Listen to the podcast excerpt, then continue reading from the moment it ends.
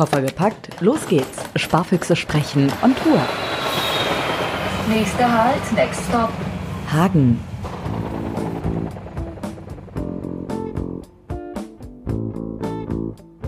Sparfüchse sprechen on Tour.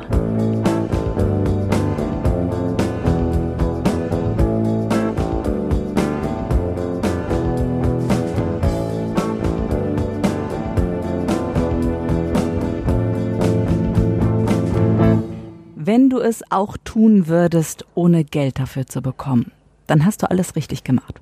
Das sage nicht ich, sondern das sagt Maike Winnemuth. Maike Winnemuth, schön, dass Sie da sind. Freue mich sehr. Ich finde es klasse, Sie haben es gerade schon gesagt, es ist so, eine, so ein kleiner Kindheitstraum, dass Sie in der Buchhandlung sind nachts. Mhm. Und genau das machen wir hier in Hagen in der Thalia. Sie sind gerade mit Ihrer Lesung durch von ihrem neuen Buch Bin im Garten. Sie sind, ich habe es mir extra mal aufgeschrieben, Autorin, Kolumnistin, experimentierfreudige und seit kurzem Gartenfreundin. Wie würden Sie sich gerne selber mal anmoderieren? Ich habe eben so die klassische Anmoderation gehört. Meine Damen und Herren, begrüßen Sie mit mir eine bekennende Anfängerin und gern Anfängerin, Maike Winnemuth. Nein, ich bin mit großer Begeisterung ahnungslos und stolpere in alle möglichen Dinge herein, von denen ich nichts verstehe. So jetzt unter anderem gerade das Thema Garten und nehme es dann aber sehr ernst und bin dann sehr obsessiv. Ich habe mich ein Jahr sehr intensiv mit dem Thema beschäftigt, habe in meinem Garten regelrecht gelebt für ein Jahr und mich da so eine Art Tiefenbohrung diesem Thema genähert. Und mir macht mhm. das wahnsinnig Spaß, weil ich den Eindruck habe, wenn man es richtig ernst nimmt, macht man auch erstaunliche Fortschritte und hat Erkenntnisse, von denen man es vorher nie geglaubt hätte. Mhm.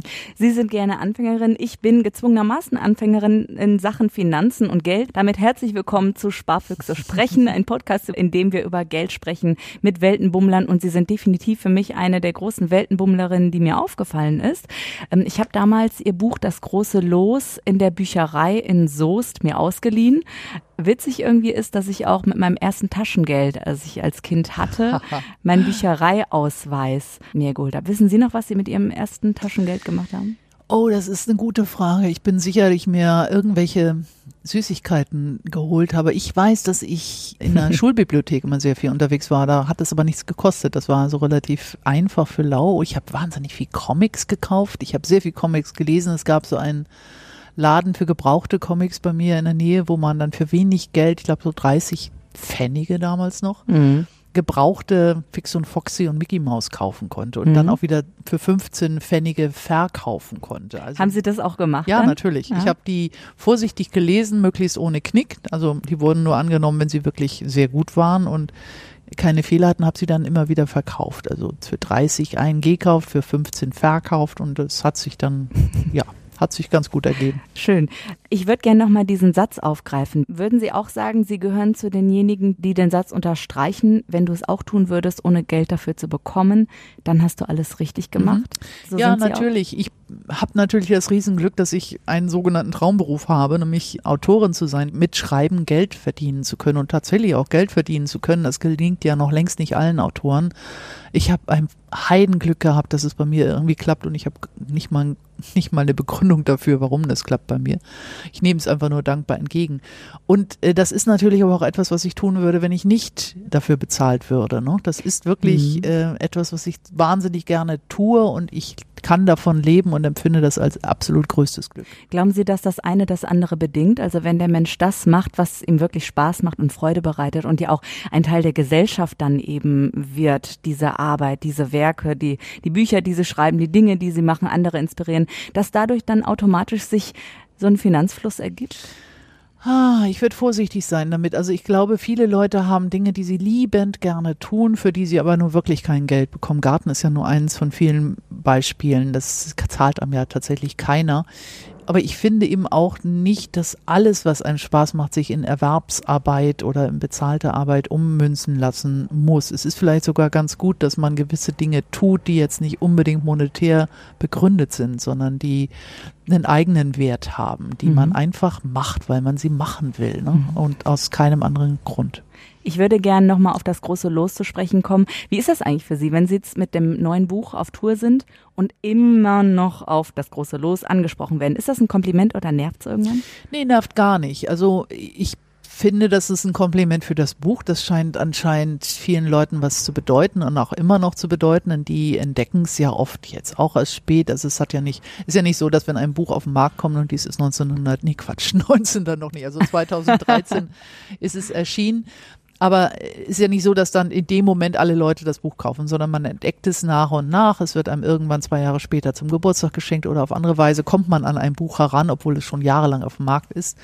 Und äh, für die Leute ist das Buch ganz neu. Die entdecken es gerade frisch für Und sich immer jetzt wieder, gerade. ja. Und ich, für mich ist es halt ein, ein altes Buch inzwischen. Ich bin in meinem Leben schon ein paar Schritte weiter gegangen.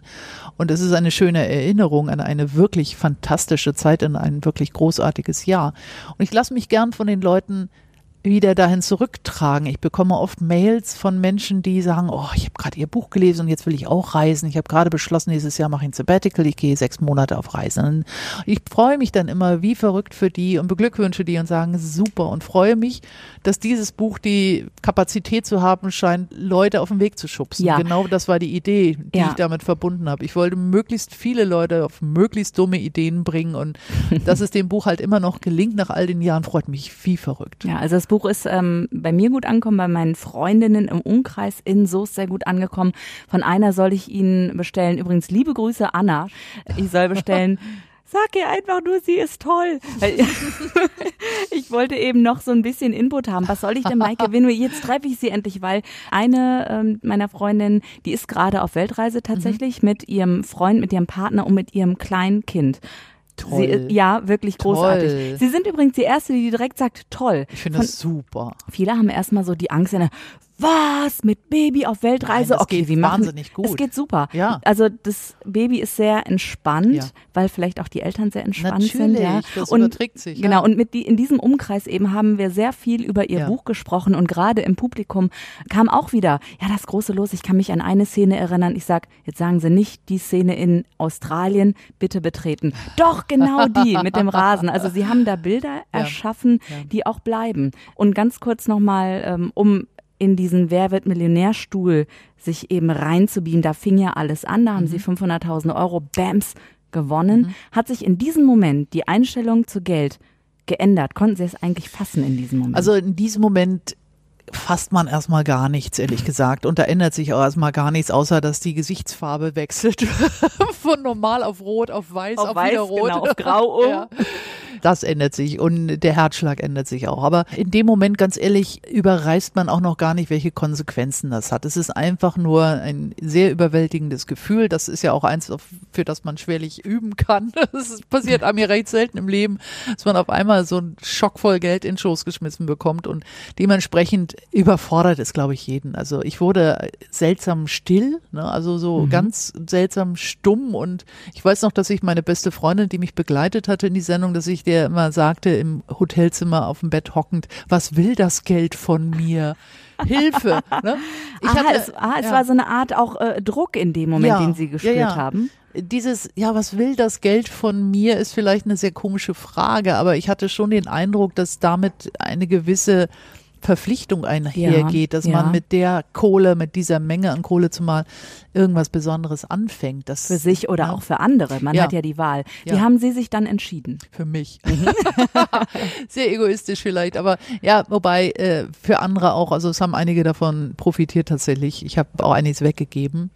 Ah, wie haben Sie sich da entschieden? War das die Familie? Waren das die engen Freunde? Waren das Reisen gemeinsam vielleicht? sowas? Ja, das, also ich habe, wer es brauchte, der hat was gekriegt. Ich hatte ja schon während der Sendung die Leute, die mir, also meine Joker, die mir geholfen haben, überhaupt so weit zu kommen, die haben, das hatte ich mit denen vorher abgesprochen, zehn Prozent der Summe, zu der sie Wow. mir geholfen haben. Also in der mein, mein Telefonjoker zum Beispiel, der hat mir bei der 125.000 Euro Frage geholfen, der hat natürlich 12.500 Euro überwiesen bekommen und der Toll, wow. der beim 500.000 Euro Joker, dem habe ich dann auch nochmal die Summe gegeben. Einfach so, weil ich fand, er hat es verdient. Ohne den wäre ich ja nie so weit gewesen. Ne? Also ich finde, Ja. das ist das Mindeste, dass man dann Leute beteiligt und belohnt auch für die Hilfe, die wertvoll in diesem Fall. Und ansonsten ja. Ich hatte zunächst erstmal ähm, ja, mein Plan, was ich mit dem Geld anfange, den hatte ich schon in der Sendung kundgetan. Jauch stellt ja immer die berühmte Frage, Natürlich. was machen Sie denn, wenn Sie, Punkt, Punkt, Punkt. Und ich hatte ihm da schon gesagt, ich würde ja raus aus Deutschland gehen und dann jeden Monat in einer anderen Stadt wohnen. Und das Mhm. hätte ich schon gemacht mit 32.000 Mhm. oder so, keine Ahnung. Und Das ist Aber ganz kurz, stopp. Warum Ja. haben Sie es nicht schon vorher gemacht? Gute Frage, weil ich nie auf die Idee gekommen wäre, dass das geht und dass ich mir das leisten kann. Das überschätzt man ja ahnungslos komplett, wie teuer so eine Weltreise ist. Er hatte ja wirklich keinen Schimmer, was das kosten könnte und dachte, nee, das geht nicht. Das geht gar nicht. Das kannst du gar nicht machen. Und der Witz an der Sache ist ja tatsächlich gewesen, der, der, die Pointe ist, dass ich am Ende wirklich das Geld überhaupt nicht gebraucht hätte, weil ich von unterwegs ja weiter gearbeitet habe. Ich habe einfach meinen Job weitergemacht, ob ich nun in Honolulu bin oder in Hamburg bin. Ich kann überall schreiben und habe das eben auch getan. Es war jetzt nicht total ein Jahr Ferien, sondern es war einfach nur mein Leben nur an anderen Orten. So, das wollte ich auch so. Ich finde auch, man braucht so ein bisschen so ein Gerüst auch, an dem man sich entlanghangelt. Ich wollte auf jeden Fall also weiter schreiben und habe dann in diesem Jahr genauso viel verdient, wie ich ausgegeben habe während der Reise. Ich bin also plus minus null wieder nach Hause gekommen Mhm. und äh, konnte es nicht fassen, wie Sie fragen, warum haben Sie es nicht schon vorher gemacht? Die Frage habe ich mir dann hinterher ja, auch gestellt. aber wirklich. ich wäre einfach nicht drauf gekommen. ja, vielleicht hat auch so dieser letzte Anstoß gefehlt. Ich glaube, wenn ein Ja. Geld bedingungslos da ist, Ja. öffnet das die, die eigene Tür zur Freiheit. Man vielleicht. darf auf einmal alles. Mhm. Ne? Man hat die Genehmigung, seine Träume zu verwirklichen, weil äh, was soll einem passieren? Ich fall ja sehr weich, egal was passiert. Und die erstens dieser dieser Schubs, ich nenne es immer meinen goldenen Arschtritt, dieser Mhm. Gewinn. Ne? Also Mhm. das war beides. Es war einerseits ein, ein, eine Ermächtigung, ein Heran, ein Vorwärtsschubsen, andererseits aber auch natürlich eine wahnsinnige Sicherheit, die ich in diesem Moment Mhm. hatte. Ich kann übrigens das Buch sehr empfehlen. Sie haben auch immer noch äh, am Ende jedes Kapitels so einen ganz eigenen Brief an, an Freunde auch geschrieben. Habe ich das richtig in Erinnerung? Nee, Ist es schon war so, Jahre dass her. die, äh, dass die Kapitel aus den Städten in Form von Briefen an Freunde und Menschen in Stimmt. meinem Leben ge ähm, geschrieben wurde, ja. Ja, und am Ende war dann nochmal, ich kann mich zehn, an dieses ja, eine, ja, das waren zehn Punkte, die ich in der Stadt gelernt habe. Das Genau. war am Ende jedes Kapitels. Äh, Buenos Aires übrigens haben sie eine Teekande mitgenommen vom Markt und vom Markt in Buenos vom, Aires. vom Flohmarkt vom gekauft. Flohmarkt. Und die haben sie heute auch mit in Hagen. Ja, ja eine hatte- kleine silberne Teekanne, die mir sehr, sehr wichtig geworden ist während der Reise. Ich finde ja, wenn man so ein nomadisches Leben führt, dann muss man schon was haben, wo man sich dran festhalten kann in allen Lebenslagen. Und da ist nichts besser als eine Teekanne geeignet. Ich habe mir also jeden Tag, wo auch immer ich war, in welcher Stadt auch immer ich war, meinen Tee daraus gekocht. Und die ist mit mir immer noch weiterhin auf Reisen, wohin- Schön. auf Lesetour und sonst wo. Was sich verändert hat nach ihrem goldenen Arschtritt und nach ihrer Weltreise, dass sie auf einmal in Hamburg gemerkt haben, das um mich herum ist eigentlich viel zu viel. Ich besitze viel zu viel, so habe ich es verstanden. Mhm. Ja. Und sie haben dann einen Cut gemacht, sind umgezogen in eine deutlich kleinere Mhm. Wohnung. Was hat das mit ihnen gemacht und was hat das auch vielleicht an Gefühl mit ihnen gemacht und auch Geldgefühl? Ja, ich war überfordert, ein weiteres Mal, wie so oft in meinem Leben, überfordert in diesem Fall von der Menge an Krempel, die ich ganz augenscheinlich im Lauf meines Lebens angehäuft hatte. Wie man es so macht, wenn man schon ein paar Jahrzehnte auf dem Buckel hat. Und ich hatte eine große Wohnung mit wahnsinnig viel Büchern und Möbeln und was man so hat.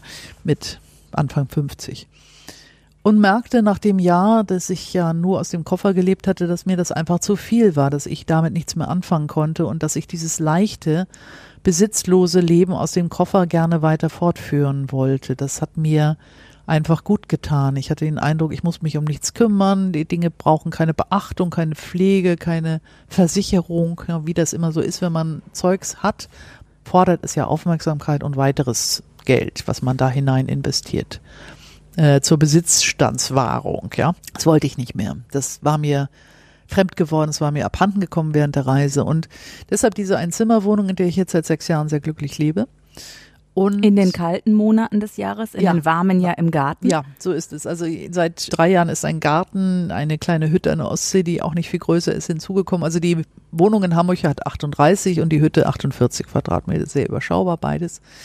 Und die sich sehr gut gegenseitig ergänzen. Also die sind gänzlich widersprüchlich in allem, was sie mit sich bringen an Lärm und oder Freiheit und äh, tun einander sehr gut. Ich bin im Winter also in Hamburg, hole alles nach, was ich im Sommer verpasse. Und Kino, umgekehrt. Freunde treffen, essen Oper, gehen. so. Sie haben ja sowieso gesagt, Sie sind ein Freund von nicht entweder oder, sondern es Sowohl geht auch als auch. eben sowohl als auch. Ja. Und ein Satz ist mir noch hängen geblieben, dass es nicht auf diesen Minimalismus ankommt tatsächlich, also nicht je weniger, desto besser, vielleicht auch in finanzieller Hinsicht, sondern die wichtigen Dinge eben haben. Essentialismus. Ich nenne es das genannt. Essentialismus. Ja, es geht darum, Minimalismus klingt immer so mönchisch und nach Verzicht und nach Kargheit. Ja, und nach so modern, nach einem Trend. Ja, auch das ja, in, in letzter Zeit ist es das geworden. Ne? Also viele Leute überlegen sich ja, eigentlich fragen sich genau dasselbe, was ich mich damals fragte, brauche ich das alles noch? Will Mhm. ich das noch?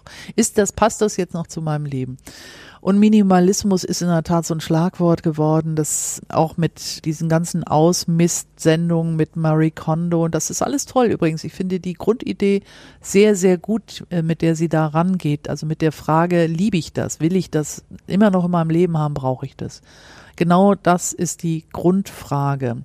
Aber man darf eben auch die Antwort geben, jawohl, das liebe ich. Ich liebe meine 20 Millionen Bücher, auf die will ich auf keinen Fall verzichten. Ich liebe meinen teuren Rotwein, auf den will ich auf keinen Fall verzichten. Es geht also nicht um Entsagung, sondern es geht darum, sich die Frage zu stellen und ehrlich zu beantworten und dann entsprechend zu handeln. Die Antwort auf ganz viele Fragen äh, ist eben auch, nee, das liebe ich nicht, das kann ich wirklich äh, rauslassen aus meinem Leben. Aber man soll um Gottes Willen das behalten, was einem was bedeutet, was einen auch als Person ausmacht und wo man sein Herz dran gehängt hat. Ne? Mhm. Also ich würde sagen Essentialismus, was wichtig ist, bleibt, der Rest fliegt. sagt Maike Winnemuth. Und mir ist gerade aufgefallen, wie so häufig in den letzten Sparfuchs-Folgen, ich schaue eigentlich den Leuten direkt ins Portemonnaie zu Beginn, um ins Gespräch lockerer zu kommen. Ja. Haben Sie Ihr Portemonnaie gerade da? Dann würde ich gerne einen Blick reinwerfen. Natürlich. Ein Riesending. Ja, naja, also so groß ist es nur auch nicht. Da habe ich schon größere Exemplare Okay. gesehen. Kurze Beschreibung, es ist so dunkelblau, Ja, wie natürlich. vieles in ihrer Garderobe, Alles. genau mit goldenem Reißverschluss. Ein paar Scheine sehe ich wahrscheinlich, weil sie jetzt auf Reisen sind, einfach, dass Reisen. sie also ich habe hier sind. ungefähr, warte mal, 110, 120 Euro ungefähr. Ja. ja. Ich sehe ein, ist das ein Tank, äh, Ja, Tankzettel? Tankbeleg, weil Haben ich jetzt auf Auto? Lesetour. Ich habe ein Auto, ich habe einen kleinen Honda Jazz, Mhm. hauptsächlich weil ich mit meinem Hund reise. Ich habe den, in Wirklichkeit habe ich das Auto nur des Hundes wegen, damit ich den jungen Herrn gelegentlich ins Grüne chauffiere und natürlich jetzt auch, um in meinen Garten zu kommen. Ansonsten hätte ich kein Ja. Auto, weil ich in der Stadt, wie ich finde, keins brauche. Das steht Ja. auch da einfach die ganze Zeit nur rum. Haben Sie auch so Erinnerungsstücke mit drin oder irgendwie? Ich sehe eine Zehnerkarte. Was ist das für eine Zehnerkarte? Äh, Hundetraining habe Oh. ich zuletzt benutzt 2017 mit Fiete. 2017 war der letzte Eintrag, also schon ein bisschen länger her, dass Fiete ich ist da genug war. getrainiert oder Ich was zu finde ja. teuer oder äh, Nein, was was kostet Das ist so ja eine noch- Stunde? Das ist ja noch eine Zehnerkarte, was kostet Ja. eine Stunde 15 Euro, glaube ich. Also Ach, die ja. Zehnerkarte äh, ist noch nicht abgedient. Und, und am Ende bekommt man dann ein äh, Coffee to go, Man kommt wenn die Karte voll ist. ein Hund to go vielleicht. genau. Organspenderausweis Oh ja, den habe ich auch da. Okay, was haben wir denn noch? Äh, ich habe eine Karte vom Pflanzencenter Buchwald. Natürlich. Ich, natürlich. Also ich das wundert mich ja jetzt am wenigsten. eine sogenannte Green Card, sehr nett benannt. Äh, das heißt, ich kriege für jeden Einkauf drei Prozent Skonto. Ich habe ansonsten mit diesen Kundenkarten meine Probleme, aber ja. da ich das Payback so und oft sowas. nutze, Äh, ich werde auch jedes Mal gefragt, haben Sie Payback? Nein, und bitte, lasst mich ich damit habe in Ruhe. keine Payback-Karte, ich habe eine Bahncard 50 Mhm. da drin. Ich habe letztens mit jemandem gesprochen, wo ich ihn eigentlich als, als sehr minimalistisch eingeschätzt habe. Der hatte eine Bahncard 100 für 8000 Ich Öcken. träume davon. Ich finde Mhm. das so toll, die schwarze Mamba. Ich würde die so gern mal ein Jahr haben und dann ganze Zeit nur mit dem Zug fahren. So, warum machen sie das nicht? Und bitte das nächste Buch. Ja, äh, Die schwarze Mamba Gar- würde es heißen. Garten und Hund, würde ich sagen. ich sehe, Also, ich sehe es vor mir. das stimmt, aber ich finde es wirklich toll und ich würde es auch wirklich echt gern mal ausprobieren. Aber dann muss ich warten, bis mein Hund tot ist, weil ich glaube, mit dem ganze Zeit im Bahn, in der Nee, Bahn das zu fahren, nicht. das ist völlig Das blöd. geht wirklich nicht. Das Aber ich dachte stressig. wirklich, was für ein tolles Leben. Ich kenne auch, habe auch mal eine Geschichte gelesen über jemanden, der dann wirklich das im Zug mehr oder minder lebt, beziehungsweise dann in den Lounges Kenn auch ich auch, duscht und ja, so. ja. Ich glaube nur, das ist anstrengend. Also wenn man das unbedingt durchziehen will, ich glaube, das kommt früher oder später der Punkt, wo du denkst, was zum Teufel mache ich hier eigentlich? Ich will jetzt endlich mal auf meinem Sofa zu Hause rumsumpfen und nicht in ständig in Semi-Öffentlichkeit Ja. Sein. Ne? Ja. Man ist ja unter Dauerbeobachtung und nie allein, also nie äh, Ja. privat. Ich glaube, das ist hart. Mhm. Und am Ende von den Sparfüchsen schaue ich immer noch mal gerne auf Social Media. Ich habe mir, äh, weil ich Ihnen eben bei Instagram auch folge, ähm, jetzt in die vergangenen Tage noch ein Bild gesehen. Ähm, ein Schreibtisch, Sie als Schreiberin, einen kleinen Platz noch für den Laptop Winzig. und ansonsten Garten.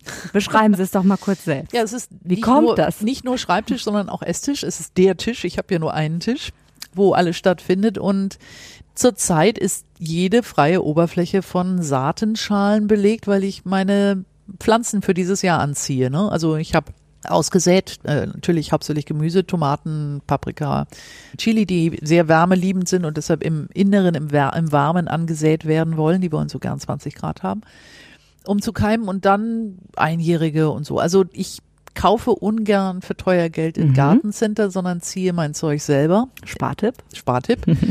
Kostet halt nur eine Menge Platz und auch Nerven, weil man mit acht, ich würde sagen sieben, sechs, sieben, acht Wochen lang mit seinen kleinen Jungpflanzen zusammenlebt in einer großen, sehr unübersichtlichen WG und man selber relativ wenig Platz hat in dieser WG. Aber man ist so eine Art Mundschenk. Man muss immer nachschenken, wenn die Kleinen durstig sind. Ja. Dann schicke ich Sie auf die Reise in Ihr Zuhause, da wo Sie Wurzeln geschlagen haben. Eine Weltenbummlerin, die das für sich entdeckt hat und sie selbst sagt auch, die Freiheit hat mir dieses Ankommen geschenkt. Maike Winnemuth, Dankeschön. War mir ein Vergnügen. Ich bin Andrea Peters und ich freue mich, wenn ihr mir das nächste Mal auch wieder zuhört. Ihr wisst, ich bin on Tour. Ich komme zu euch. Ich will eure Geschichten hören. Macht's gut.